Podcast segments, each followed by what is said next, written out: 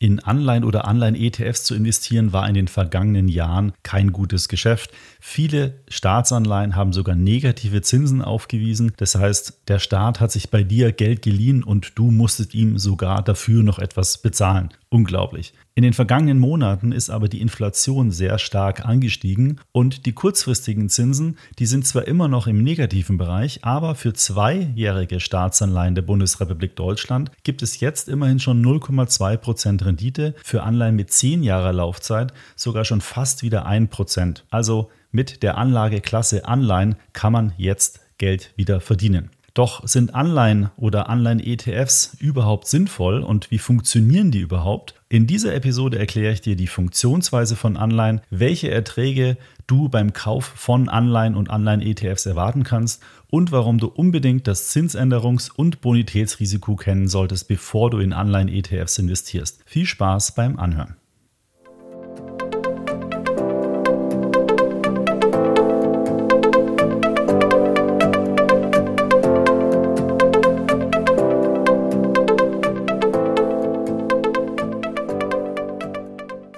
Herzlich willkommen. Hier ist wieder eine neue Episode vom Extra ETF Podcast. Hier erfährst du alles, was du für einen erfolgreichen Vermögensaufbau wissen musst. Ich möchte dich fit machen, damit du selbstständig souveräne Finanzentscheidungen für deine finanzielle Zukunft treffen kannst. Mein Name ist Markus Jordan, ich bin Gründer von extraetf.com und Herausgeber des Extra Magazins und wir haben uns der Geldanlage mit ETFs verschrieben. Ich begrüße dich zur Podcast-Episode Nummer 96. Bevor wir jetzt in das Thema einsteigen, noch ein Aktionshinweis von unserem Werbepartner dieser Podcast-Episode. Und das ist diesmal wieder der digitale Vermögensverwalter Quirion. Quirion hat gerade eine Neukundenaktion. Dort kannst du dir eine 100 Euro Neukundenprämie sichern. Du musst dazu einfach nur bis 31. Mai ein Depot eröffnen und dabei den Aktionscode Robo2022 eingeben. Wenn du dann einen 50 Euro Sparplan abschließt und diesen für 12 Monate besparst, also insgesamt 600 Euro einzahlst, dann bekommst du 100 Euro on top Prämie dazu. Das sind dann die ersten 16% Rendite für dich schon mal sicher, was natürlich sehr attraktiv ist. Du kannst natürlich auch mehr einzahlen, denn die ersten 10.000 Euro Anlagebetrag, die du dort investierst, sind im ersten Jahr sogar komplett kostenfrei. Es lohnt sich also, das Angebot mal anzuschauen näher. Vielleicht machst du deinen ersten Sparplan. Ich kann Quirion dir auf jeden Fall empfehlen. Alle Details findest du unter extraetf.com slash go slash Quirion. Also am besten gleich mal Sparplan abschließen. So starten wir aber nun mit dem heutigen Thema. Es geht ja um das Thema Anleihen bzw. Anleihen-ETFs. Aber bevor wir uns jetzt mit den Anleihen-ETFs beschäftigen können, sollten wir zunächst mal ein paar grundlegende Punkte über Anleihen uns ansehen. Denn dieses Grundwissen ist aus meiner Sicht eine Grundvoraussetzung, um die Einsatzmöglichkeiten von Anleihen und dann letztendlich auch Anleihen-ETFs wirklich zu verstehen. Deswegen starten wir jetzt erstmal mit der Frage, was ist eigentlich eine Anleihe. Und eine Anleihe wird auch Schuldverschreibung, Rentenpapier oder Obligation genannt, ist letztendlich ein verbriefter Kredit. Bei diesem Kredit verpflichtet sich der Emittent, also der Herausgeber der Anleihe, am Laufzeitende den Nominalwert dieser Anleihe wieder zurückzubezahlen. Und während der Laufzeit der Anleihe zahlt der Emittent einen Zins an den Inhaber dieser Schuldverschreibung. Deswegen nennt man die auch noch Inhaber-Schuldverschreibung. Es ist also vereinfacht gesagt ein Kredit, den der Schuldner nicht bei seiner Bank aufnimmt, sondern am Kapitalmarkt, also bei verschiedenen Investoren, den Inhabern eben dieser Anleihen.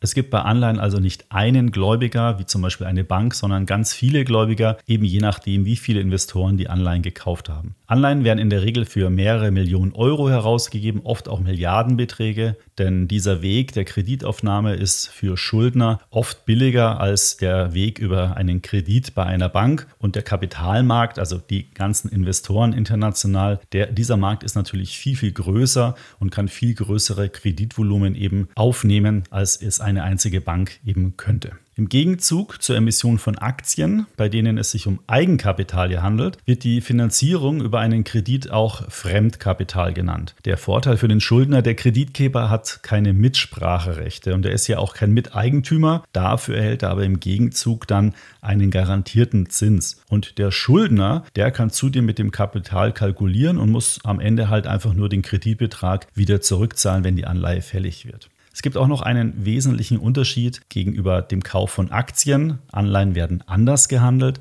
Wenn du dir nämlich eine Anleihe kaufst, dann erwirbst du die immer zu einem aktuellen Kurs. Aber dieser Kurs, der wird nicht in Euro ausgedrückt oder in Dollar, sondern eben in Prozent auf den Nominalwert bezogen. Also beispielsweise, sagen wir mal 98 Prozent. Wenn du jetzt eine Anleihe für 10.000 Euro nominal kaufst und die eben bei 98 Prozent steht, dann kostet dich diese Anleihe eben nur 9.800 Euro. Am Ende der Laufzeit erhältst du aber die Rückzahlung zum Nominalwert, also eben diese 10.000 Euro wieder zurück. Anleihen werden oft in 100-Euro-Stückelungen angeboten. Manchmal gibt es das auch mit mehr oder weniger. Das kommt ein bisschen auf die Anleihe eben drauf an. Eigentlich ist es aber gar nicht so wichtig für dich. Wichtig ist nur, dass wenn du insgesamt 10.000 Euro investieren willst, dann kaufst du eben bei deiner Bank nicht 100 Stücke, wie bei Aktien oder ETFs, sondern eben nominal 10.000 Euro. Diese werden dann zum aktuellen Kurs abgerechnet, der aber wiederum, wie schon erwähnt, in Prozent ausgedrückt wird. Hinzu kommen dann noch Stückzinsen. Das sind die Zinsen, die du an den Verkäufer der Anleihe zahlen musst. Diese bekommt er für die Zeit vom letzten Zinstermin bis zum Verkaufstag. Denn für diese Zeit stehen die Zinsen ja ihm zu und du bekommst dafür dann am Tag der Zinszahlung die Zinsen für die gesamte Periode ausbezahlt. Und wenn du davon dann sozusagen deine vorab bezahlten Zinsen abziehst, dann hast du eben genau Zinsen für die Zeit erhalten, in der du die Anleihe im Depot hattest. Das wird also alles fair und super transparent abgerechnet. Es gibt auch ganz verschiedene Arten von Anleihen. Man kann die zum Beispiel nach Schuldner differenzieren. Dann wären hier die wichtigsten eben Staatsanleihen oder Unternehmensanleihen. Staatsanleihen, wie der Name schon sagt, werden eben von Staaten ausgegeben, also zum Beispiel von der Bundesrepublik Deutschland. Unternehmensanleihen werden von Unternehmen ausgegeben, sagen wir mal als Beispiel von Siemens. Oder du kannst Anleihen auch nach Typen äh, unterscheiden. Da gibt es zum Beispiel Pfandbriefe, das sind besicherte Anleihen, variabel verzinsliche Anleihen, das sind Anleihen, wo der Zins an das aktuelle Zinsniveau laufend angepasst wird. Oder Nachranganleihen. Aber auf diese ganzen Sonderformen möchte ich jetzt hier in dem Podcast erstmal nicht eingehen. Da kannst du dich ja dann bei Interesse nochmal weiter informieren. Wenn du dich für eine Anleihe entscheidest, dann solltest du dir aber immer im Klaren darüber sein, wer der Schuldner der Anleihe ist. Denn von dessen Bonität hängt ja am Ende dann ab, ob du dein Geld auch wieder zurückbekommst. Je schlechter die Bonität, desto höher muss der Ertrag sein, den du mit dieser Anleihe erzielen kannst. Denn dein eingegangenes Risiko muss sich ja dann auch für dich lohnen. Jetzt könnte man ja meinen, der Kurs einer Anleihe schwankt gar nicht stark. Aber wenn du dir den Kurs einer Anleihe ansiehst, dann wirst du eben feststellen, dass der durchaus sehr stark schwankt. Aber natürlich wird der Kurs einer Siemens Anleihe bei weitem weniger stark schwanken als der Kurs der Siemens Aktie. Denn bei einer Anleihe weißt du ja dann am Ende, dass sie wieder mit 100% zurückgezahlt wird. Also die Frage stellt sich dann schon, warum schwanken dann Kurse von Anleihen überhaupt? Und das liegt an zwei wesentlichen Faktoren. Einmal an der Änderung des Zinsniveaus und das andere Mal, wenn sich das Risiko des Emittenten der Anleihe verändert. Und diese beiden Punkte sind sehr zentral, um zu verstehen, wie man mit Anleihen Geld verdienen kann und welche Risiken da drin stecken. Und deswegen schauen wir uns jetzt mal beide Szenarien in einem Beispiel an. Bleiben wir mal bei Siemens und nehmen wir an, die haben heute eine Anleihe über 100 Millionen Euro mit einer Laufzeit von 10 Jahren zum Bau eines Werkes in Brasilien herausgegeben. Die höchste Bonität in Deutschland ist die der Bundesrepublik Deutschland. Daher werden alle anderen Schuldner mit dieser Bonität verglichen. Siemens hat natürlich auch eine sehr gute Bonität, aber die ist eben nicht so gut wie der Bund. Bei Siemens ist ein Unternehmen, beim Bund stehen, keine Ahnung, 80 Millionen Steuerzahler dahinter. Deswegen muss Siemens für seine Anleihe etwas mehr Zinsen bezahlen, als eben eine vergleichbare Bundesanleihe mit gleicher Laufzeit Zinsen bezahlt. So, und der Staat, der muss heute für eine 10-Jahres-Bundesanleihe 0,85% Zinsen zahlen. Siemens hat einen kleinen Aufschlag und muss daher für seine Anleihe, sagen wir mal, 1% Zinsen bezahlen. Also einen Aufschlag von 0,15%. Die Siemens-Anleihe hat also folgende finalen Konditionen. Laufzeit 10 Jahre, Zinssatz 1% pro Jahr, Ausgabekurs 100% und Rückzahlung am Laufzeitende ebenfalls zu 100%. So, schauen wir uns nun mal an, was mit dem Kurs der Anleihe passiert, wenn das Zinsniveau für 10 Jahres Bundesanleihen auf 2,85 Prozent steigt. Also von 0,85 auf 2,85. Um das Ganze einfach zu gestalten, tun wir mal so, als ob das von einem Tag auf den anderen passiert. So, da der Zinssatz der Anleihe, der Siemens-Anleihe mit 1% und die Laufzeit mit 10 Jahren genau festgeschrieben ist, ist die einzige Variable, die diesen Zinsanstieg reflektieren kann, der Kurs der Anleihe. So ein Anleger, der diese Anleihe dann heute kaufen möchte, der hätte ja als Alternative eine Bundesanleihe mit 2,85 Prozent. Eine neue 10 Jahre Siemens-Anleihe müsste also 3 Prozent Rendite bringen, 2,85 plus 0,15 Risikoaufschlag. Die bestehende Anleihe zahlt aber nur 1 Prozent. So, und der Kurs der muss eben jetzt so lange sinken, bis ein Investor über die Zinszahlung plus den Rückzahlungskursgewinn ebenfalls einen Ertrag von 3% pro Jahr erwirtschaftet hat. Und in diesem Beispiel müsste der Kurs der Siemens-Anleihe dann auf 80 Prozent sinken. Wenn die nämlich ein Anleger kauft, dann bekommt er 10 mal 1 Prozent auf die 10.000 Euro nominal, also insgesamt 1.000 Euro, plus 20 Prozent Kursgewinn vom Kaufpreis 80 Prozent zur Rückzahlung zu 100 Prozent sind 2.000 Euro. In Summe also 3.000 Euro bzw. 3 Prozent pro Jahr. Man sieht also, der Kurs reagiert unmittelbar auf Veränderungen des Zinsniveaus. Und diese Reaktion geht natürlich auch andersrum. Also wenn die Zinsen sinken sollten, wäre es auch möglich, dass der Kurs der Anleihe dann steigt und man eben neben dem Zinssatz auch noch einen Kursgewinn erzielen kann. So, da die Zinsen aber aktuell sehr niedrig sind, ist es eher wahrscheinlich, dass die Kurse von Anleihen künftig tendenziell eher sinken werden. Und je länger die Laufzeit einer Anleihe, desto stärker reagiert übrigens auch der Kurs auf die Veränderung dieses Zinsniveaus. Hätte beispielsweise die 1% Siemens-Anleihe nur eine Laufzeit von 5 Jahren, wäre der Kurs anstatt auf 80% nur auf 90% gefallen, weil eben dieser Zinsnachteil eben nur für 5 Jahre besteht und nicht für 10 Jahre. Das Kuriose ist jetzt, solange du diese Anleihe während der Laufzeit nicht verkaufen musst, kann es dir eigentlich egal sein, wohin der Kurs während der Laufzeit geht, weil am Ende erhältst du ja die 100% nominal wieder zurück. Aber es wäre natürlich für dich viel attraktiver gewesen, etwas später zu einem höheren Zins zu investieren, weil dann investiertes Kapital dann einfach viel rentabler angelegt worden wäre. Aber das lässt sich natürlich alles erst im Nachhinein nur sagen. Schauen wir uns nun noch das Bonitätsrisiko an.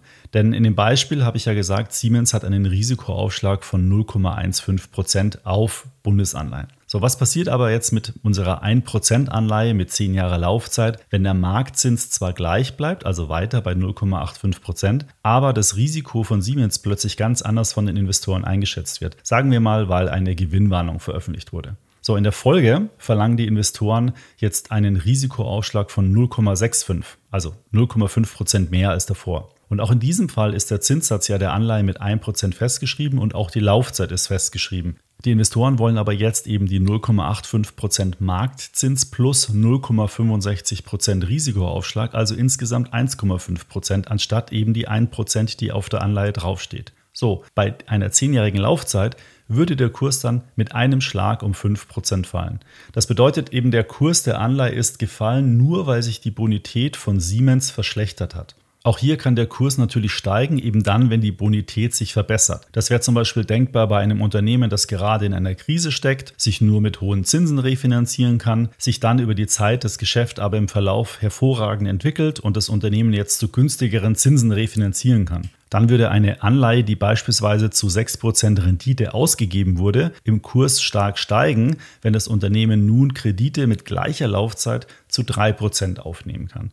Du siehst also eine Veränderung des Zinsniveaus und oder äh, der Bonität des Unternehmens, die haben einen sehr großen Einfluss auf den Kurs von Anleihen und deswegen schwanken die Kurse von Anleihen eben auch, natürlich nicht so stark wie die von Aktien. So schauen wir uns jetzt mal an, wie man mit einer Anleihe überhaupt Geld verdienen kann. Also zum einen natürlich an dem laufenden Zins, der auf der Anleihe steht, den bekommst du dann an einem fixen Termin ausbezahlt. Der nominale Zinssatz, der sagt aber übrigens nichts aus über die effektive Verzinsung deiner Anlage. Denn äh, du bekommst ja den Zins auf den Nominalbetrag, also beispielsweise 1% auf 10.000 Euro, also 100 Euro. Wenn du die Anleihe aber zu einem Kurs von 110% gekauft hast, dann hast du ja effektiv 11 1000 Euro eingesetzt. Deine Rendite, also die 100 Euro, muss man dann in Verhältnis zu den 11.000 Euro setzen und die Rendite auf das eingesetzte Kapital würde demnach nämlich nur noch bei 0,91 Prozent liegen. Also Zins und Rendite sind zwei unterschiedliche Aussagen. Relevant für dich ist immer die Rendite. Und das landet nämlich am Ende bei dir im Geldbeutel. Also bitte immer auf die Rendite schauen. So, dann gibt es natürlich noch die Möglichkeit, Kursgewinne zu erzielen. Die entstehen, wenn du eine Anleihe zu einem Kurs unter 100% kaufst und dann am Ende der Laufzeit die zu 100% zurückbezahlt bekommst. Es wäre aber natürlich auch möglich, dass du heute eine Anleihe kaufst, dann die Zinsen sinken oder sich die Bonität verbessert, infolge der Kurs der Anleihe steigt. Dann könntest du diese Anleihe natürlich auch wieder mit einem Kursgewinn verkaufen. Nochmal eine kurze Anmerkung zur Bonität der Schuldner. Wie kannst du denn jetzt feststellen, ob ein Schuldner gut ist oder eher schlecht? Und dazu gibt es Ratings. Das sind Bonitätsbewertungen von Finanzinstituten. Vielleicht hast du die Namen Standard Poor's, Moody's oder Fitch schon mal gehört. Man nennt sie auch die Big Three. Schuldner können sich dort eben von diesen Firmen bewerten lassen. So ganz grob gesagt wird zwischen Investment Grade, das ist die höchste Bonität, und Speculative Grade, das ist eine schlechte Bonität, unterschieden. Die Rating-Systematik ist bei allen Agenturen ähnlich. Schuldner mit der höchsten Bonität werden mit AAA bewertet. Die Note D spiegelt die geringste Bonität wider. In diesem Stadium ist es auch so, dass schon Zins- und Tilgungsdienst bereits teilweise oder sogar vollständig eingestellt wurde. Also das sind eigentlich schon Schrottanleihen. Nicht nur für die Unternehmen selbst sind diese Bewertungen wichtig, auch die Investoren weltweit und Banken schauen auf diese Bewertungen. Wenn also ein Schuldner eine Rating-Herabstufung bekommt, dann ist das ein recht großes Ereignis, weil in der Folge dann die Risikoaufschläge für diese Unternehmen steigt, die Kurse von bestehenden Anleihen sinken und der Schuldner kann dann nur noch teurere Kredite am Kapitalmarkt aufnehmen. Und das ist natürlich dann schlecht für bestehende Anleiheninvestoren, gleichzeitig schlecht fürs Unternehmen, weil es eben höhere Kosten hat hat für seine Refinanzierung seiner Geschäfte. So, nun kennst du jetzt die wichtigsten Fakten über Anleihen. Schauen wir uns nochmal das Segment jetzt der Anleihen-ETFs an. So, was ist ein Anleihen-ETF? Wie bei einem Aktien-ETF ist ein Anleihen-ETF eben ein Investmentfonds, der in einen Korb von verschiedenen Anleihen investiert. Welche Anleihen das sind, das ist in dem Anleihenindex in dem Fall definiert. Dort steht genau, welcher Typ von Anleihen, also zum Beispiel Unternehmensanleihen, welche Bonität, also Investment Grade, welche Laufzeiten, zum Beispiel fünf bis sieben Jahre und natürlich in welche Währung oder in welcher Währung diese Anleihen ausgegeben wurden oder vielleicht auch aus welchem Land die kommen. Also diese ganzen Bedingungen, die sind im Index definiert. Du kaufst also mit einem Anleihen-ETF nicht eine Anleihe, sondern hunderte bzw. tausende, die eben genau diese Kriterien erfüllen. Wenn dann eine Anleihe im Index fällig wird, dann wird sie durch eine neue Anleihe ersetzt, die genau diesen Kriterien entspricht. Ein Anleihen-ETF ist also ein rollierender Korb von Anleihen, die immer den definierten Indexbedingungen entsprechen. Übrigens, wenn du dich mal informieren möchtest, wie ein Anleihen-ETF eigentlich sich wirklich zusammensetzt, dann kann ich die Anleihen-ETF-Profilseiten auf unserer Webseite extraetf.com nur empfehlen, weil da siehst du nämlich genau die Schuldner-Ratings, die Laufzeitenstruktur und du kannst natürlich auch sehen, genau wie sich das Anleihenportfolio im ETF zusammensetzt. So, wenn man sich den Kurs jetzt eines Anleihen-ETFs anschaut, dann setzt sich der dann eben aus der Kursveränderung der Anleihen zusammen, die im Korb enthalten sind. Und nachdem das meist dann auch eine gewisse Streuung hat, werden ihm die Bonitätsrisiken und auch die Zinsänderungsrisiken sehr breit gestreut. Aber natürlich reagiert ein Anleihen-ETF, der nur in langlaufende Anleihen investiert, natürlich stark mit Kursverlusten, wenn die langlaufenden Zinsen steigen. Und auch ein ETF mit Unternehmensanleihen oder auch Staatsanleihen mit niedriger Bonität wird fallen, wenn es eben eine Erhöhung der Risikoaufschläge gibt. Also genau das Gleiche passiert im Anleihen-ETF auch, was ich vorhin am Beispiel der einzelnen Anleihen beschrieben habe. Nur eben etwas abgefedert, weil du eben nicht eine Anleihe hast, sondern eben einen Korb von Anleihen. So, jetzt kommen wir zum Thema Anleihen-ETFs. Welche Anleihen-ETFs gibt es denn? Unsere Datenbank auf extraetf.com führt heute 2100 ETFs, davon eben 500 Anleihen-ETFs. Der größte Anleihen-ETF ist der iShares Core Euro Corporate Bond mit 7,3 Milliarden Euro. Das ist ein ETF auf europäische Unternehmensanleihen. Auf Platz 2 ist der Spider Bloomberg US Corporate ESG ETF, also amerikanische Staatsanleihen mit Nachhaltigkeitsfilter mit 5,8 Milliarden Euro und auf Platz 3 der iShares China Bond ETF mit 5,3 Milliarden Euro. Da sind chinesische Staatsanleihen enthalten. Also ganz verschiedene Anleihen-ETFs, wie du jetzt gerade gesehen hast. Das Segment der Anleihen-ETFs ist übrigens ein sehr stark wachsender Markt, ein wachsendes ETF-Segment. Denn gerade im Portfolio-Kontext, also wenn man ein größeres Portfolio hat, ist es eben viel einfacher, mit Anleihen-ETFs ein Portfolio zu diversifizieren, also zu streuen. Denn mit ein paar ETFs kann man in tausende Anleihen investieren.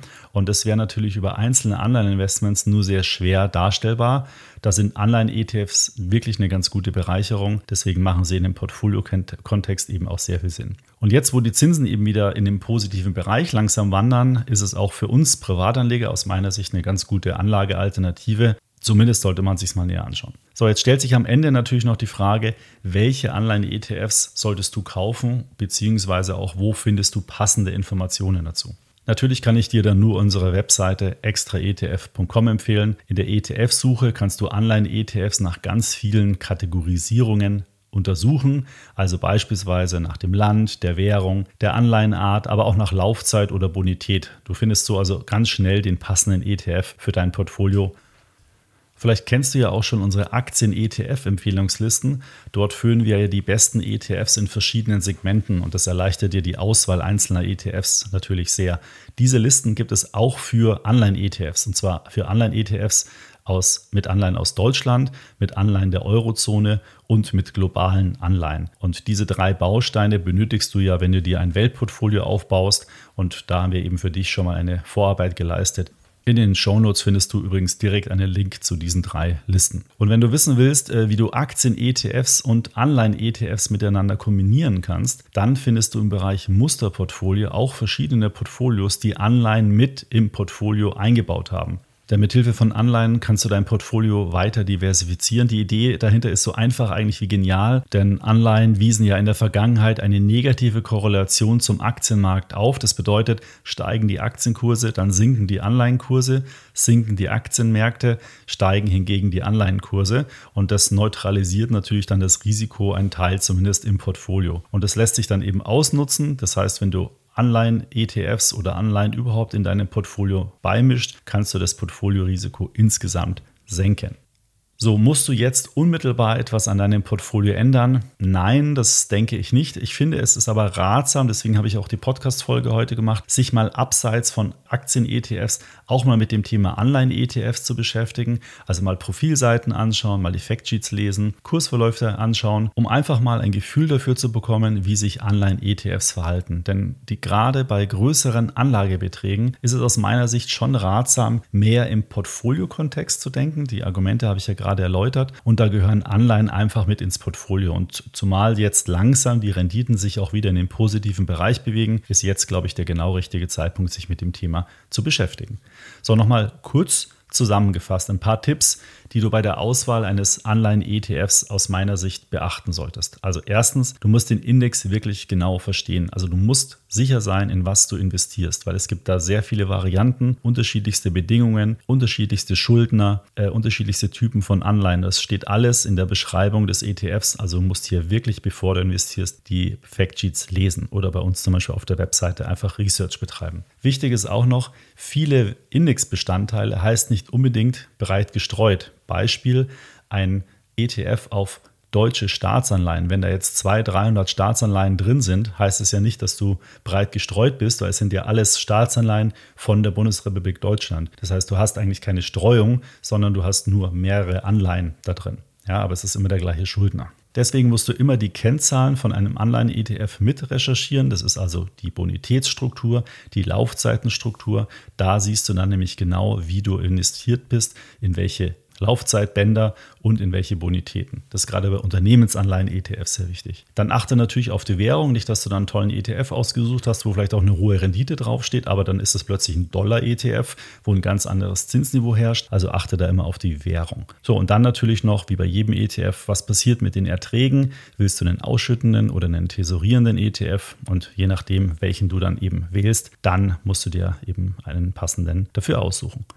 So, wenn du diese Punkte beachtest, dann glaube ich, fällt dir die Auswahl von einem Anleihen-ETF schon mal gar nicht so schwer und du wirst auf jeden Fall schon mal teure Fehler in der Zukunft vermeiden, weil du jetzt eben die wichtigsten Punkte zur Auswahl von Anleihen-ETFs schon kennst. Ich wünsche dir viel Spaß mit deinem ersten Anleihen-ETF-Investment. Viel Erfolg. Schreib mir doch mal an podcast.extraetf.com, ob du vielleicht schon Anleihen-ETFs in deinem Portfolio einsetzt oder wie deine Erfahrungen bisher damit waren. Ich würde mich da wirklich drüber freuen, würde mich sehr interessieren. Vor allen Dingen auch, welchen anderen ETF du gekauft hast. Also schreib mir da gerne mal eine Nachricht. Gut, bis zum nächsten Podcast. Ich freue mich, wenn du da wieder reinhörst und wenn dir der extra ETF Podcast gefällt, dann bitte bewerte ihn in deiner Podcast App. Das geht bei Apple oder Spotify, würde mich freuen. Vielen Dank und bis zum nächsten Mal. Tschüss.